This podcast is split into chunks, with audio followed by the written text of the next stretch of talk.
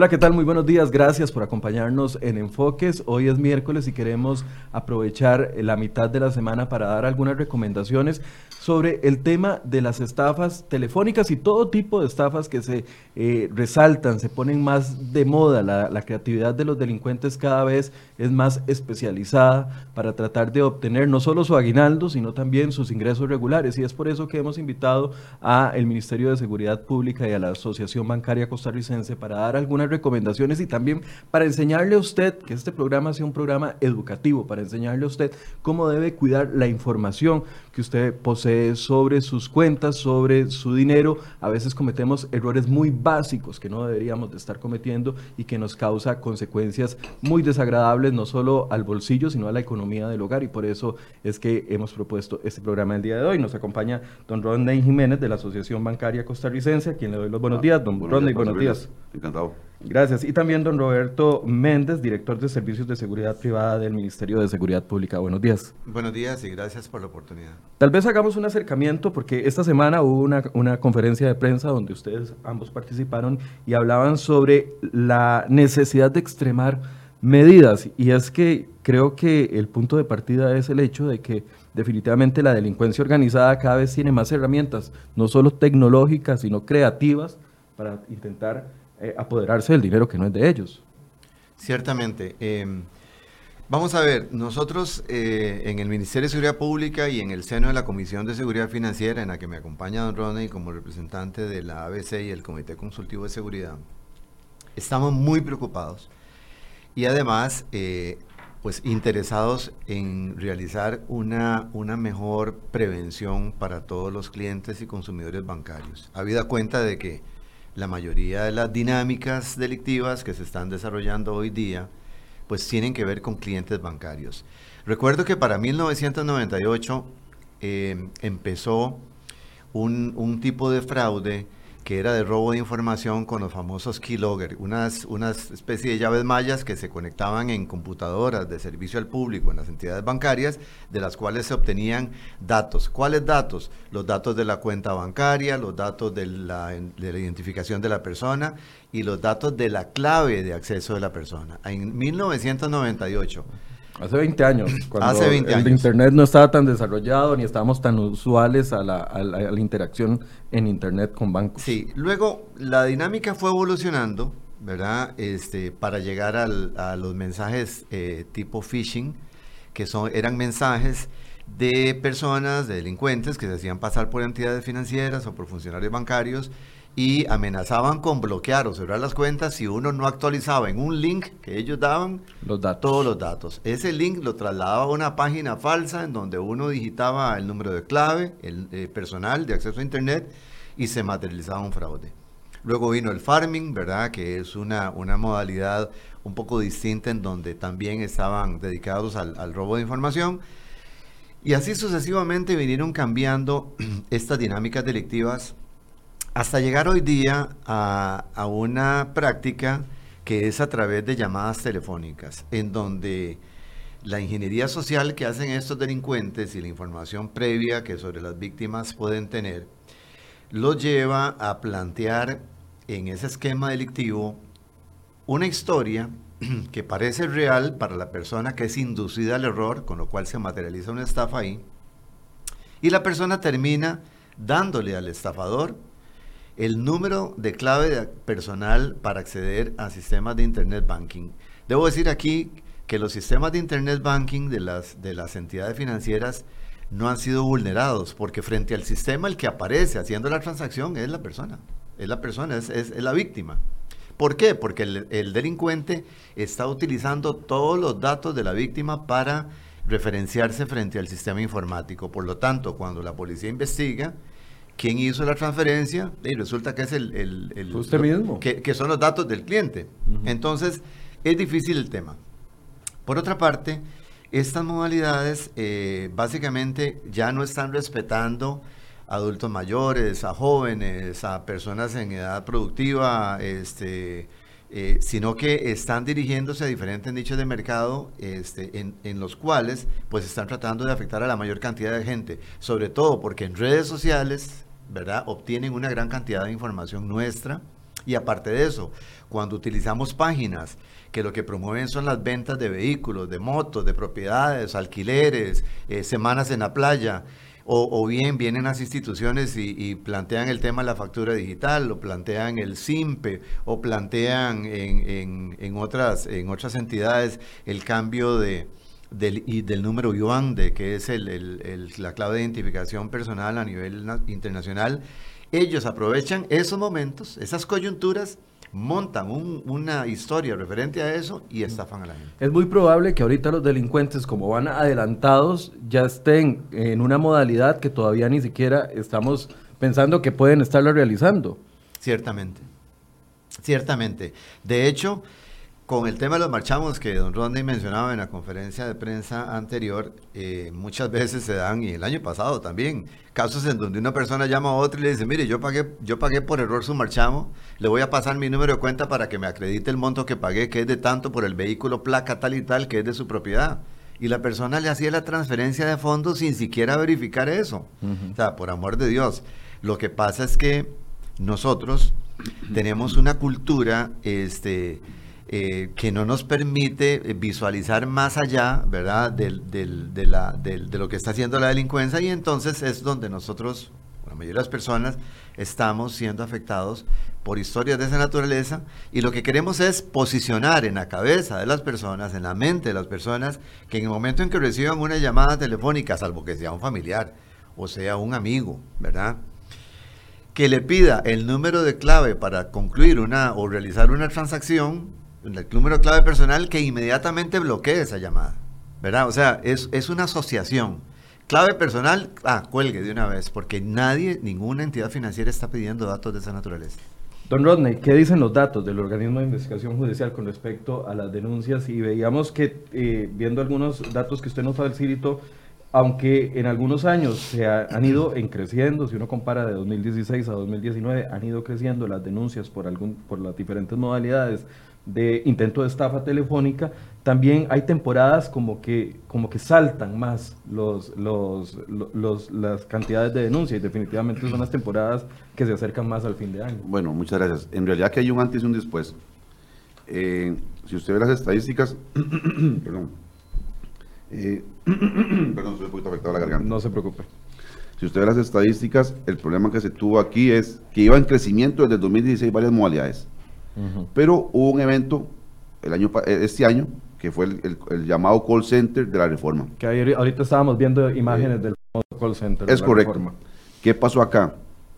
Eh, Ministerio Público intervino, Policía Penitenciaria intervino, organismo de investigación intervino, a tal punto que las estadísticas, como se vienen reflejando en ese cuadro que usted tiene en su poder, eh, bajaron en el momento en que la policía intervino a tal punto que llegó a cero, que en las reuniones que ha llegado el Ministerio Público a la Comisión Financiera nos ha dicho, hubo meses de cero, pero ¿qué hicieron diferente?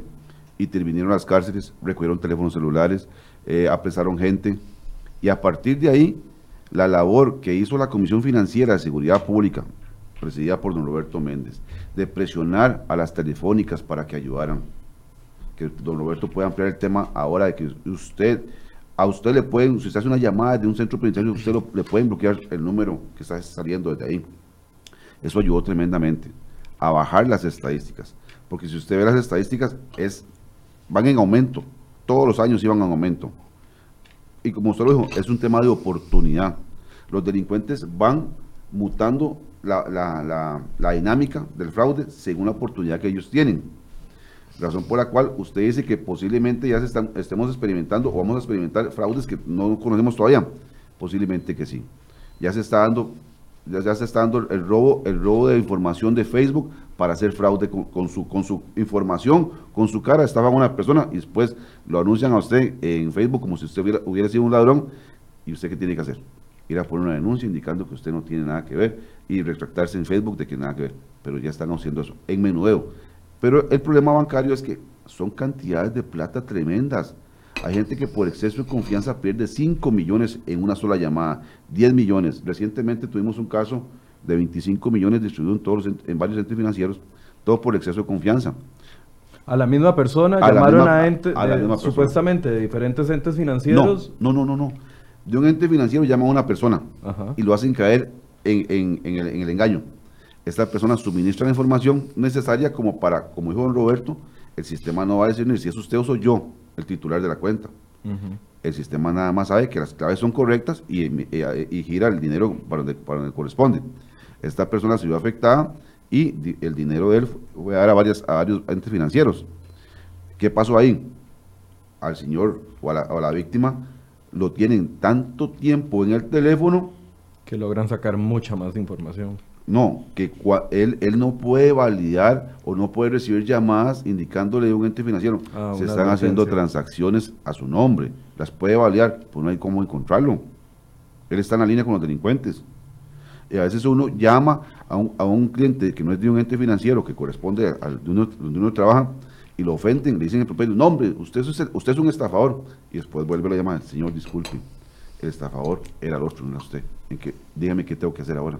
Entonces hay que orientarlos, decirle que tiene que ir a formular la respectiva denuncia, eh, qué, puede, qué pasos tiene que hacer para poder recuperar tal vez lo que 8 con 28, disculpamos, nos disculpan porque tuvimos un problema con la transmisión, se cortó, pero vamos a continuar con la conversación. Les recuerdo que estamos hablando con don Rodney Jiménez de la Asociación Bancaria Costarricense y también con don Roberto Méndez, director de Servicios de Seguridad Privada del Ministerio de Seguridad Pública, sobre las modalidades que se están utilizando para estafar de una u otra forma el dinero que usted tenga, ya sea en tarjetas de crédito o en cuentas bancarias. Hablábamos de la invisibilidad de los delincuentes, decía usted, don Sí, eh, ciertamente. Y lo decía en referencia a una llamada que recibí de un número privado que, este, eh, en donde el interlocutor me dice que me habla de un banco y que me está ofreciendo, me ofrece el sistema de SIMPE móvil celular para funcionarios del Ministerio de Seguridad Pública. De manera que, bueno.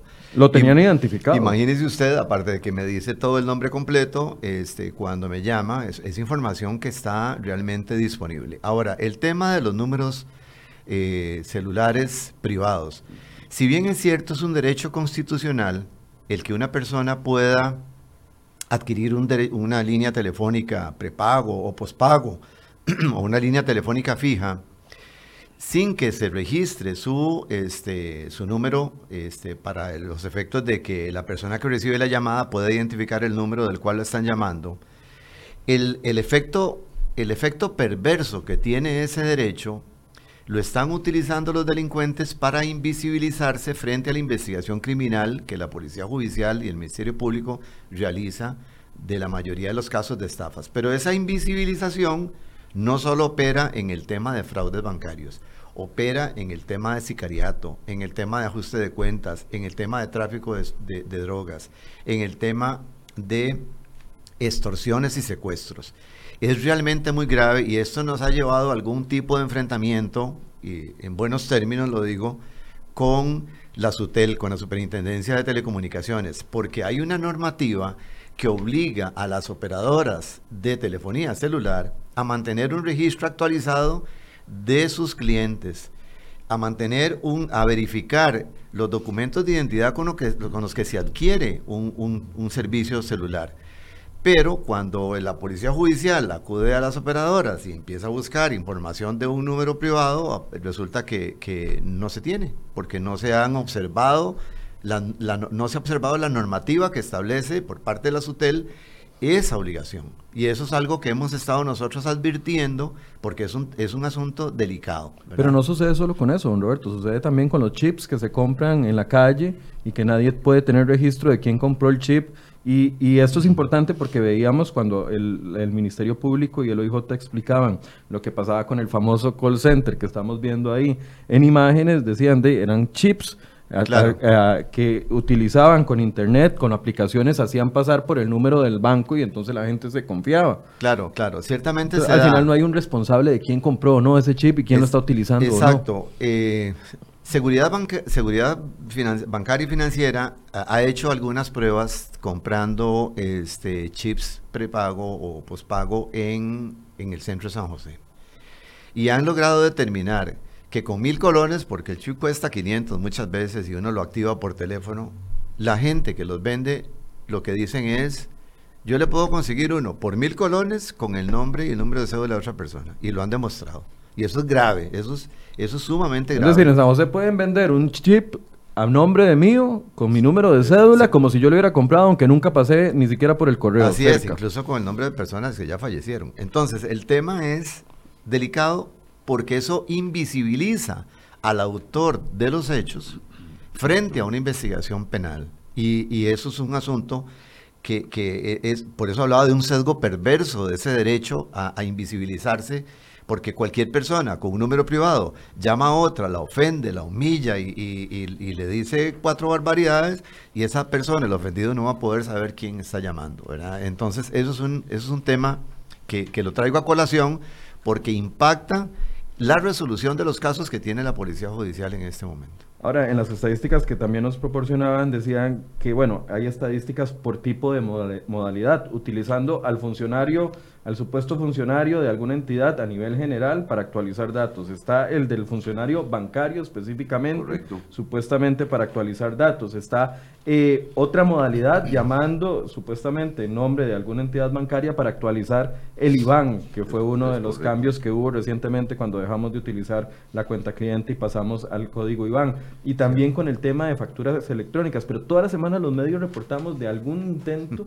de actualización eh, de, de datos mediante llamada telefónica, eh, no solo en temas bancarios. Deme su información para una beca de Avancemos, deme su información para algún tema social. O sea, es que es ahí donde, donde se confirma lo que decía don Roberto, el hecho de que ya no se está respetando ni siquiera de la situación económica que están viviendo algunos sectores. No, aparte de eso, que somos muy confiados todos los ticos, porque eh, a muchas personas nos llaman que se ganó algo en una rifa que no participó y va y deposita dinero. Entonces, a partir de ahí ya son vulnerables. Eh, la obtención de información ahora puede ser una alternativa muy viable para los delincuentes. Ya tienen una base muy grande de información para poder seguir delinquiendo en- bajo la modalidad que ellos improvisen o, o necesiten hacerlo. Es muy preocupante porque la gente da información prácticamente con una sola llamada. Imagínense que, que al- a, a la hermana de un señor diputado que me, me hizo el comentario, eh, la indujeron a ir a un cajero automático, ¿verdad? Para hacer este, eh, para cargar cuentas de, de los, de los defraudadores y, y para, o sea, para los efectos de comprar más este tiempo, ¿verdad? En recargas telefónicas. O sea, ellos pueden incluso guiar a una persona con teléfono en mano a una agencia bancaria y decirle frente, a la, frente al funcionario bancario, mire, en este momento le van a preguntar que, que por qué quiere eh, abrir un, un- una cuenta bancaria con, con número de PIN y que por qué quiere hacer esto, que por qué quiere hacer lo otro. Pero si usted le dice al funcionario que, que, eh, la razón verdadera por qué quiere abrir usted eso, no le vamos a entregar su premio. Y la persona puede estar sentada frente al funcionario bancario con el teléfono en la mano y el, y el funcionario haciendo las advertencias del caso para prevenir y la persona sigue siendo controlada mentalmente por el delincuente. Y es que cuando uno le preguntan, aquí hablamos o, o- a- pasamos a otro tema, cuando uno le cuentan este tipo de historias, uno dice, no, esto es fantástico, esto no, esto no sucede en la vida real, ¿en qué andaba pensando esa persona? Y de ahí el estigma de que mucha gente está viviendo esta situación y no denuncia porque simple y sencillamente le da vergüenza de haber caído en algo que a posteriori se ve muy obvio, pero que en el momento, con la información, el tipo de conversación, el tipo de datos que manejan, uno lo, lo- ve como creíble. Claro, ahora, ¿qué han hecho las entidades financieras en, en- en apoyo y en prevención de ese tipo de modalidades? Bueno, hoy día este, los sistemas de autenticación de los bancos han ido en, en función de complicar más el tema de creación de cuentas favoritas, porque un delincuente, cuando ya tiene la información de la víctima, necesita, ¿verdad? Este, algunos elementos, algunos datos para poder transferir ese dinero a un tercero. Entonces, ¿qué es lo que hacen los bancos? Bueno, como bien lo mencionó don Rodney, cuando uno abre una cuenta favorita, inmediatamente le llega al teléfono celular una notificación del banco de que se está abriendo una cuenta favorita. Cuando usted hace un cambio de clave en el sistema de internet, le llega una notificación de que está haciendo un cambio de clave. El tema de las claves dinámicas vino a ayudar bastante. El tema de, como algunos bancos lo tienen, que resulta muy bueno, que usted crea una cuenta favorita, pero la puede activar hasta dos o tres horas después, si es de otra entidad bancaria, eso le dificulta la vida al delincuente. Sin embargo, nos quejamos de ese tiempo, pero es claro, una medida de seguridad. Porque a veces hay gente que dice, yo no voy a caer en ninguna en ningún fraude. Eso es de gente tonta que la, la inducen a error y caen. Yo quiero que la transferencia, mi transferencia, la que yo hago, se haga en segundos. ¿verdad? Y así, así llegan clientes a los bancos exigiendo. Yo no voy a caer nunca en eso. Sin embargo, el banco, este, primero, en, el, contrato de apertura de cuenta bancaria, cuenta eh, eh, corriente, de débito, etcétera, o de ahorros, primero establece en la normativa que usted es el responsable de mantener este, segura su, clave de identificación. Eso es como cuando tenemos una casa con, cercas electrificadas, con alarmas con, de movimiento, con sistemas láser alrededor y, mil candados y hasta un Rottweiler ahí adentro, pero salimos y le damos la llave al delincuente.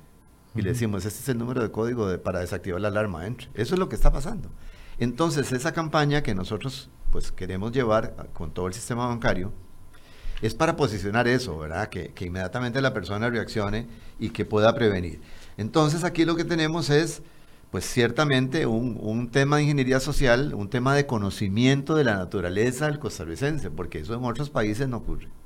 A nosotros nos decían eh, defraudadores colombianos, y digo colombianos porque así lo eran, aunque hay muy buenas personas, ¿verdad? Ahí, que el costarricense es sumamente confiado y que sale con una bolsa de, repleta de dinero del banco como si fueran confites. Entonces, no es solo el tema de estafas telefónicas, porque también se mantienen modalidades de fraude en las inmediaciones de los bancos, modalidades de fraude en las inmediaciones de los cajeros automáticos, modalidades de fraude con, con, tarjetas. En fin, el tema es bien complejo, insistimos todos los años en esto, pero, pero el tico muchas veces escucha algo y a los tres días se le olvidó. Y entonces puede volver a caer en una situación de esa naturaleza. Así es que, pues, esta Navidad hay que estar muy, muy prevenidos, sobre todo porque eh, todavía existe gente que lo que le gusta es ir a retirar el aguinaldo, llenarse las bolsas con fajos de billetes y salir a la calle. Quiero hablar de tres, de tres situaciones que nos están señalando las personas que nos están viendo eh, a través de Facebook Live y también en cereoy.com. Uno es, ¿por qué tienen información que se supone que solo tienen los bancos? ¿Qué, ¿Qué, es lo que está pasando ahí? ¿Qué medidas han tomado los bancos para que información no se filtre? Bueno, eh, tenemos un problema serio muchos, muchos, eh, muchas víctimas dicen, fue, esa información es del banco, pero la gente no se percata que ellos mismos la dieron. La dieron por redes sociales, la dieron cuando el delincuente lo llamó. Imagínese usted atender o leer una denuncia de un señor que dice que duró tres horas en la línea telefónica con, con los delincuentes. En ese momento, con la información que eh, le sacaron al señor, cambiaron los parámetros del mismo. Entonces ya no recibía la información al correo que él dio ni al teléfono que él dio. Los delincuentes lo cambiaron. Entonces, confirmaban en otro, en otro correo y en otro teléfono. Pero, ¿qué pasó ahí? Desde el momento en que el delincuente le dice a usted el nombre completo suyo y demás datos, usted ya entra en un estado de confianza tremendo. Es a partir de ahí que el delincuente obtiene su clave dinámica, su token o su bingo card. Que con solo eso, ya el sistema dice, ya esa puerta de entrada abre a todas las posibilidades de información. Pero la gente dice, es que obtuvo mi información, ¿de dónde? Métase al Tribunal Supremo de Elecciones y obtengo la información suya. Sí, con solo los apellidos. Con solo los apellidos. Recordemos que los delincuentes están con teléfonos celulares de última gama, que pueden tener, eh, eh, tener, tener acceso a muchas páginas públicas o a bases de datos que pueden adquirir de otro medio. Entonces, el problema es que cuando usted ya le pone atención al delincuente, y empieza a dar más información de la cuenta, ya usted, ya usted puede perder su, dinero. Sé que esto sucede. Hay otro tipo de captadores de información en estas redes, porque estamos viendo la situación que de, de las llamadas en, dentro de la cárcel, pero hay otros sectores que captan información que termina ahí. Por ejemplo, el tema de que yo paso mi tarjeta, se llevan la tarjeta dos, tres, cuatro minutos en un comercio y uno no sabe que, que si pueden escanear toda la información de mi tarjeta. sí, eso es otra modalidad, eso es, eso es con skimmer, pero lo más delicado es lo que mencionaba don Roberto Sanrito, el robo de información suya, su información. Entonces, tenemos un problema seriosísimo aquí con el exceso de confianza, ya sea por la tarjeta, por la información que usted da, por las páginas que usted anuncia. Usted quiere vender algo, yo sé que usted está vendiendo algo, usted puede tener dinero. Un ejemplo hipotético, Si yo vendo unas sillas, tal vez no me llamen. Pues estoy vendiendo unas sillas, no, no es rentable para mí, tal vez. Pero si yo vendo carros o vendo yates, tengo plata. Entonces ya es un fraude dirigido. Esa misma información la adquieren de la- del, del mismo intento de compra. La gente no se percata de eso. Es hasta que caen y dicen, ay, mira, a mí me llamaron hace unos días para preguntarme tal cosa. ¿Ya para qué? Ya perdió la plata. Eh, La solución está en el bloqueo de señales celulares, porque es algo que nos también nos está diciendo las personas, que en El Salvador lograron bloquear la, la señal celular en, en cuestión de también. meses y que entonces eso acabó con, con los problemas. Así Ahí es. está una solución. ¿Qué porcentaje de solución es eso? ¿Soluciona el 100% de la situación? ¿Soluciona solo un 50%? ¿Hay que a- a- a extremar medidas en otras acciones? Vamos a ver, eh, yo pienso en la integralidad de, de acciones de prevención. En el caso del bloqueo de señales celulares, debo recordar que cuando se dio el marcaje de clientes, que era una modalidad delictiva en la cual un delincuente entraba a una agencia bancaria, observaba una transacción y llamaba por un teléfono celular a los, a los eh, socios que estaban afuera y asaltaban a la persona, los bancos, o la mayoría de los bancos, colocamos bloqueadores de señal celular para los lobbies donde se manejaban ese tipo de transacciones. Hubo recursos de amparo, ¿verdad?, presentados por clientes que rechazó la sala constitucional porque dijo que no era una denegación del derecho a la comunicación, porque perfectamente la persona podía salir y hablar en la, en vía pública, sino que los bancos tenían que tomar medidas razonables, apropiadas, justas y oportunas para prevenir ¿verdad? Ese, ese tipo de hechos delictivos. De manera que los colocamos y lo que pasó fue que en muchas ocasiones hasta los mismos empleados bancarios se quejaron de que es que no podían hacer llamadas a través de sus celulares, cuando realmente lo que está uno en, en, en- caja es atendiendo un servicio. No puede estar hablando por celular, obviamente. Ahora, el bloqueo de celulares, la tecnología ha cambiado, porque esto que le refiero fue hace algunos años. La tecnología ha cambiado y se ha vuelto muy precisa. Sí es cara la tecnología, es cara. Al proyecto eh, de ley que se aprobó le faltan a- para su ejecución unos cinco meses, cinco o seis meses, si mal no recuerdo. Y Ya para que se pongan los para que se bloqueadores ponga de en vigencia para que se ponga en vigencia. Y entonces vemos cómo este, esa tecnología sí va a dificultar mucho este, esta, esta posibilidad. Sin embargo, sabemos que también el delincuente puede mutar de esa forma de hacerlo en centros penales, ¿verdad? Porque incluso hay gente de centros penales en el exterior haciendo fraudes en Costa Rica, ¿verdad? O sea, no es solo, lo- no es solo aquí, hay, hay también algunos socios extranjeros que están haciendo ese tipo de, de- de dinámicas. Eh, puede, puede cambiar, puede movilizarse hacia un barrio, aquí en el área metropolitana, porque si usted ve las estadísticas, la mayoría de los fraudes son cometidos en el área metropolitana. Eso es simple y sencillamente porque aquí es donde se concentra el grueso de la población y es donde están la mayoría de las transacciones a nivel bancario que se realizan. Es lógico, si yo soy un delincuente y, y puedo hacer una, un fraude aquí en el centro de San José, ¿para qué voy a ir a Opala? ¿O para qué voy a ir allá por la zona sur a hacerlo? Además tengo la facilidad de las herramientas, Claro. el chip que no me identifica, el- la aplicación que me hace pasar por número bancario, etcétera, etcétera. Entonces ellos pueden movilizar el call center a un barrio y operar desde afuera. Eso podría ocurrir. Por eso yo pienso en integralidad. Y la integralidad implicaría que las operadoras de telefonía celular que tienen la tecnología para hacerlo puedan identificar de dónde se están produciendo ese tipo de, de- comunicaciones y pues obviamente reportar a la policía, ¿verdad? Para los efectos de empezar a hacer controles. Por ejemplo, nada más para citar un caso, cuando empezó a florecer el tema de la- del cultivo de marihuana hidrofónica, hubo picos de, de consumo eléctrico en, en zonas residenciales, en alguna casa, altísimos, ¿verdad? De, de pagar un recibo de 30 mil colones a pagar recibos de 800 mil colones. Bueno, este, el OIJ empezó a notar eso y empezó a consultar con, con, pues obviamente los, los operadores de, De energía. de energía eléctrica ese tipo de casos y entonces llegaban y se encontraban todo un laboratorio. Ve, son, vamos a ver, son aplicaciones que se pueden realizar también en el tema de la telefonía celular para los efectos de controlar ese tipo de, de- de llamadas que se, que se producen. Definitivamente lo, lo más asertivo sería que eh, los ciudadanos que utilizamos los medios eh, electrónicos de bancarios que tenemos acceso a tarjetas, etcétera, etcétera, que prácticamente la mayoría de la población tengamos una cultura distinta a la que hemos aplicado en el último tiempo. Sí, eso, eso sería educación financiera, pero lamentablemente eh, todo el mundo quiere gastar plata, y más en estas épocas, indiscriminadamente, entonces no, no miden eso, no miden eso. Porque lo que dice Ronnie es muy cierto. Nosotros podemos ver que el país pues está pasando por una crisis, ¿verdad?, de ajuste eh, tributarios y de, de, plan fiscal con, con, el tema del IVA y, y, pues obviamente todos nos quejamos porque sentimos, ¿verdad?, ese impacto eh, a nivel económico en nuestros hogares. Los países generalmente tardan un par de años en reacomodar su economía y a mí no me cabe la menor duda de que vamos, vamos a crecer con posterioridad, pero es un momento difícil. Pero usted ve que estamos en un momento difícil y la gente no deja de visitar las playas, la gente no deja de comprar un carro, la gente no deja de comprar este, electrodomésticos, no deja de cambiar una pantalla, no deja de cambiar un celular por un celular de alta gama, este, más, más elaborado técnicamente. Entonces, somos una sociedad de consumo. Y eso es aprovechado por los delincuentes para entrar en esas dinámicas delictivas.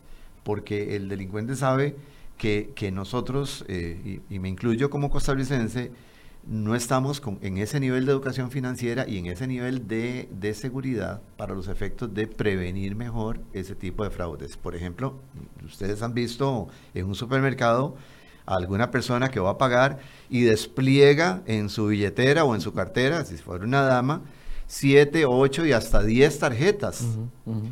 ¿Qué es? Que las va a usar todas ese mismo día. ¿Por qué no se pone a pensar en reducir el riesgo y andar solo una, que es la que va a utilizar?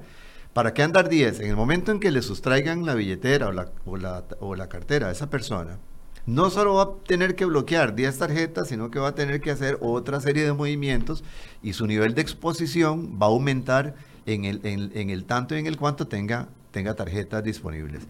Es curioso, nosotros en, en, eso no lo pensamos, no lo, no lo dimensionamos bien y entonces andamos este, felices de la vida cuando realmente estamos en un ambiente en donde hay personas que están tratando de afectarnos, ¿verdad? Y si nosotros no estamos en un estado de alerta permanente, tampoco la paranoia de ver quién nos sigue y quién está, no, no, tampoco es el nivel paranoico, pero sí en un estado de alerta suficiente para saber si estamos entrando a un lugar en donde hay exposición, un bar, un, comercio, este, un cajero automático muy solitario, con poca luz, o si estamos en un lugar adecuado. Eso es un tema ya de cultura de seguridad y es un tema en donde el costarricense no está muy habituado porque no pasaban cosas y hoy sí, hoy día pasan cosas. Bueno, entonces aprovechemos esto para dar la primera recomendación. La primera recomendación es no ande el talonario de tarjetas, ya sea de débito o de crédito, de, eh, exponiéndolo al público. Así es, únicamente la tarjeta que va a utilizar o la que, pues, en donde tiene sus fondos, ¿verdad? Este, también tiene que proteger los datos de la tarjeta. Usted mencionaba que entregar la tarjeta y sigue uno departiendo con las amistades en una mesa, ahí en un bar o en algún restaurante, mientras la persona se llevó el, el, la tarjeta, pasarla por el POS, ahora lo, razonable es que el, que le va a cobrar se acerque con el datáfono portátil y que le haga el cobro ahí mismo, a su lado, en una estación de gasolina, en un restaurante, en un bar, etcétera. Eso de mandar la tarjeta y, y ya me desconecté, lo que abre es la exposición a que le copien los datos.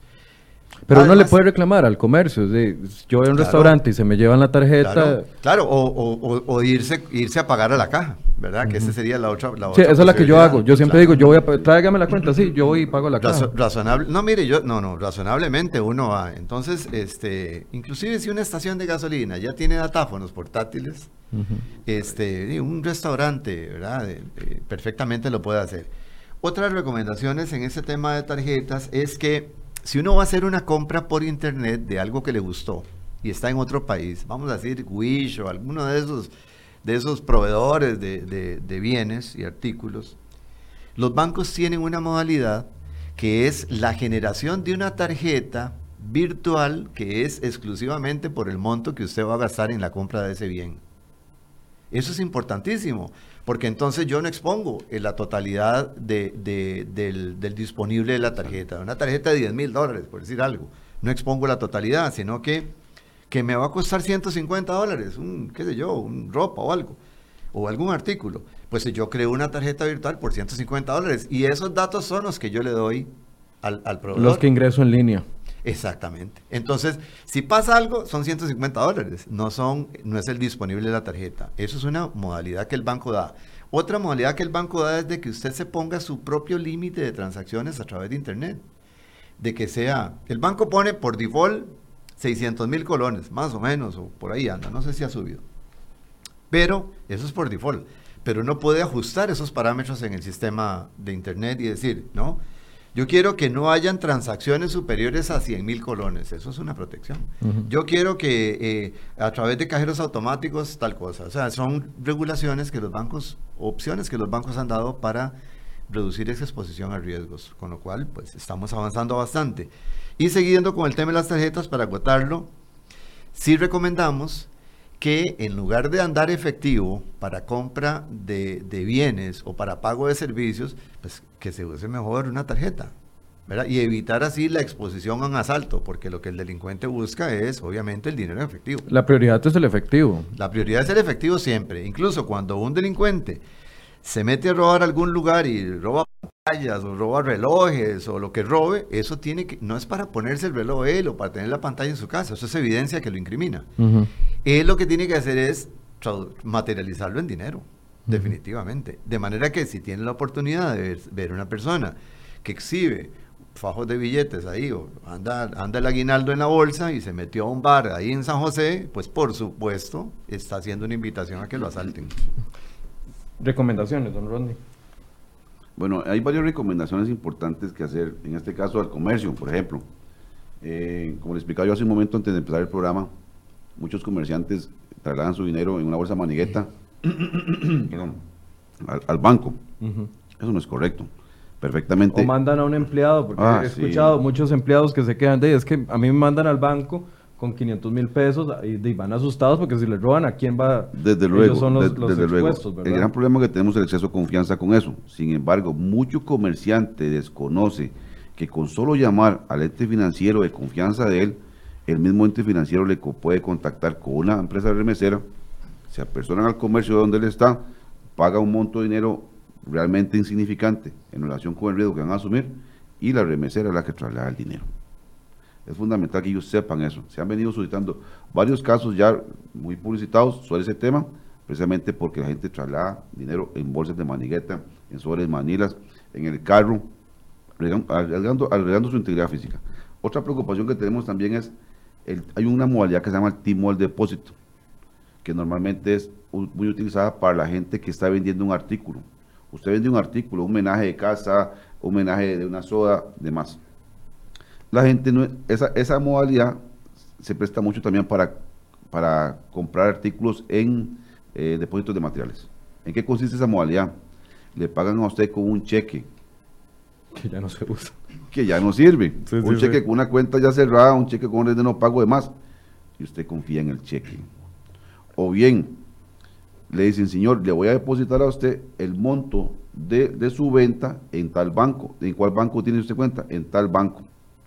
Pero los delincuentes tienen mucha habilidad al respecto, entonces no depositan un, cheque de esa cuenta, de ese banco, perdón, depositan un cheque de otro banco porque eso tiene que pasar por cámara de compensación para ser validado esas 24 horas, pero por ser una transacción oficial, el delincuente recibe un comprobante de depósito, el cual le presentan al vendedor, pero el vendedor no lo lee, ni valida con el banco que ya fue acreditado su dinero y entrega el bien y entonces lo pierde. Entrega el bien y todo lo pierde. En eso tenemos casos desde bicicletas, televisores, celulares, eh, menajes cuantiosos y muchos artículos más. Esa es una modalidad que también se está dando que, no ha dejado de darse. Pero todo es por el exceso de confianza. No valían. vi, perdón que le interrumpa. Vi recientemente una publicidad, no recuerdo si era de los bancos en general o de un banco en específico, que decía cuelgue la llamada cuando la gente, eh, explicándole a la gente que si le llaman para solicitar algún tipo de información, cuelgue la llamada de inmediato. Eso es una cultura que tenemos que crear. Usted acaba de decir la palabra clave, solicitar. Ningún ente solicita información personal. Un ente financiero lo va a llamar a usted para decirle, señor, le agradezco que se presente a una sucursal nuestra a actualizar sus datos. o le, lo llamo para ofrecerle una promoción. Pero cuando a usted le soliciten información, ya se desvirtuó la llamada, usted cuelgue. Como dijo Roberto, es mejor evitar eso y cuelgue. Pero no lo hacemos. ¿Creen que lo están haciendo un favor? No, el banco no le pide información a usted, no le pide su clave dinámica, su bingo card o su token, no lo hace, solo suministra información. Ah, me habló usted de los adultos mayores. ¿Qué es lo que está pasando con los adultos mayores? El problema que en esta época, como, como ya lo mencionó don Roberto en días pasados, el adulto mayor es una persona que le gusta ser tomada en cuenta, ¿verdad? Entonces, muchos adultos mayores van a los centros financieros porque ya conocen al cajero, porque ya conocen al oficial que cuida, y, y conversan con ellos, pero a veces van solitos a retirar su pensión, porque hay poner a un viejito de 80 años a sacar plata de un carro automático, no lo veo. Entonces, si yo les gusta la ventanilla, son vulnerables, pues llevan plata encima. Lo más sano es que una persona de confianza, un pariente, un amigo ha llegado, los acompañen en estos trámites para que no sean víctimas de un, de una, de un timo o de un robo o eventualmente de un asalto. Una conclusión, don Bueno, en, este tema también hay algo importante, que es un giro este, estratégico que da el Ministerio Público, especialmente la Fiscalía de, de, fraudes. de fraudes, que ha venido haciendo un trabajo fenomenal, debo decirlo, porque ha logrado reducir eh, eh, la incidencia delictiva en la modalidad de llamada telefónica a cero en prácticamente dos meses, lo cual es muy bueno, es que mucha gente facilita por un pago X sus cuentas personales para que un delincuente pueda transferir el dinero de la víctima, transferírselo a esta persona que facilita la cuenta y luego que esta persona retire el dinero y se le entregue al delincuente. Antes eso pues no pasaba nada y todo, todo en paz. Es decir, yo me prestaba como intermediario para que alguien realice una Entonces simplemente la persona decía, mire, sí, cuando la citaba al Ministerio Público, porque es el la que frentea, mire, sí, yo, sí, es que eh, un amigo me dijo que, que, no tenía cuenta y que necesitaba hacer una transacción y entonces yo presté mi cuenta para, para esos efectos y, y me pagó 30 mil colones, una cosa así. No, ahora van imputados en la causa. Antes no. Ahora van imputados. Una persona que preste su cuenta para recibir un depósito que resulte en, fraude para, un tercero, va imputada en la causa. Entonces eso es importante porque eso disuade a este tipo de personas. En, desde mi perspectiva, en conclusión, lo que nosotros este, venimos haciendo este, ya de años atrás es tratando de elevar el nivel de seguridad personal de los clientes bancarios y en general de la población porque tenemos, estamos plenamente convencidos de que una persona mejor informada sobre todas estas dinámicas delictivas es menos víctima cada vez. Si a mí me dicen, no vaya por tal sector porque ahí pasa esto y esto y esto a tal hora, yo no voy a ir a ver si es cierto. Yo simplemente evito pasar por el lugar. Si me dicen, mire, no haga esto por tal y tal cosa, pues yo trataré de evitar hacer eso porque va a haber un perjuicio. Entonces, eso es lo que queremos hablar claramente y directamente de lo que está pasando, ¿verdad? Para, sin maquillar absolutamente nada, para los efectos de que, la gente tome precauciones y sea más consciente de lo que está haciendo. Esa es la intención al final de, esta, de esta posición. Y pues seguir insistiendo, ¿verdad? Seguir insistiendo porque como los chicos, como decía un, político famoso, de aquí no hay, no hay mal ni, ni, problemas que dure más de, ni escándalo que dure más de tres días, igual está pasando con esto. Uno habla y habla y habla y la gente pues se lo olvida y sigue. De manera que vamos a seguir insistiendo en eso y vamos hasta, hasta el cansancio, pero esa es la intención. Entre mejor conozca a la persona, ese tipo de dinámicas eh, es menos víctima cada vez y estoy plenamente convencido de eso. Don Rodney, una conclusión. Sí, claro. Eh, hay muchas personas que no acuden a los, al organismo de investigación judicial a hacer consultas. Es importante que sepan que eh, las autoridades también pueden referenciar alguna modalidad. Si usted se presume o eh, presume usted que va a ser víctima de una, modalidad diferente, repórtela, denúncielo para, para poder estar al tanto. Mucha gente pasa que, que es víctima de un fraude y no dice nada. Se queda callado, da vergüenza. Uy, me van a creer que soy una persona ignorante. Y nada más para recalcar, estas modalidades que usted acaba de ver en esas estadísticas, aquí no hay ni estatus social ni estatus académico. Ahí se va el que, el que da información. Entonces, es un tema que a veces genera vergüenza y por eso la gente no denuncia. pero sí es importante que acudan a las autoridades reportando las modalidades nuevas, reportando si fueron víctimas de, algún delito, por favor repórtenos. La cifra negra no, no, sirve, no, no es funcional ante, ante, la ventaja que llevan los delincuentes contra, contra nosotros que tratamos de hacer las cosas bien. Dice Ramírez L, hay otra modalidad, no sé si la conocen, que le dicen a uno que si uno tiene banca en línea y ellos quieren que uno se meta a la cuenta de uno en línea para verificar algunos datos que ellos o algún depósito que ellos hicieron. Ya ellos sabiendo el número de cuenta de uno, entonces se supone que ellos van y a concretar la venta y uno le sigue la corriente y a partir de ahí se crea ese lazo de, confianza que, es el que, contra el que hay que, que, luchar. Yo creo que también aquí también, eh, también a modo de conclusión, es importante que si entendemos este tipo de información, la transmitamos a nuestros familiares, a nuestros adultos mayores, a nuestros papás, a nuestros hermanos, a nuestros hijos, para ir creando esa educación financiera que tanto nos hace falta. Cuando hablamos del el uso de tarjetas de crédito, que es tema de otro, de otro programa, tampoco transmitimos y si estamos aprendiendo buenas prácticas, prácticas sanas que ayudan a la, estabilidad financiera propia del hogar, si estamos aprendiendo a cómo no arriesgarnos, es importante compartir esa información con nuestros círculos y decirle a la gente, no desconfíe, tal vez no van a escuchar a, don Rodney o a don Roberto, mi abuelita, pero si voy yo y me siento con ella 15 minutos y le trato de explicar, tal vez esto tenga un mayor impacto y podamos ir creando esa cultura en todo tipo de adultos y en todo tipo de jóvenes que van en crecimiento. Perdón, nada más como referencia. Esa cultura que usted menciona debería ser tanto familiar como empresarial. Correcto. Porque muchos empresarios conocen que ellos no, no van a ser afectados, pero no le dicen al contador, que es el que maneja la plata, y abordan al contador. Entonces son víctimas de fraude de la empresa por no haber premiado a los, a los que manejan el dinero en la empresa. Bien, muchas gracias a ambos. A la orden suya. Por el espacio, por habernos compartido esta información y ojalá que haya sido útil para que ustedes la compartan con terceros, como les estamos diciendo, y que nos hagamos un poco desconfiados. O sea, si lo llaman a usted pidiéndole cualquier tipo de información, cuelgue el teléfono. Es mejor pasar de descortés a pasar por una experiencia de este tipo, de este tipo perdiendo nuestros ingresos. Muchas gracias por su compañía. Son las 9 con 4 minutos de la mañana. Los esperamos mañana a partir de las 8 de la mañana. Buenos días.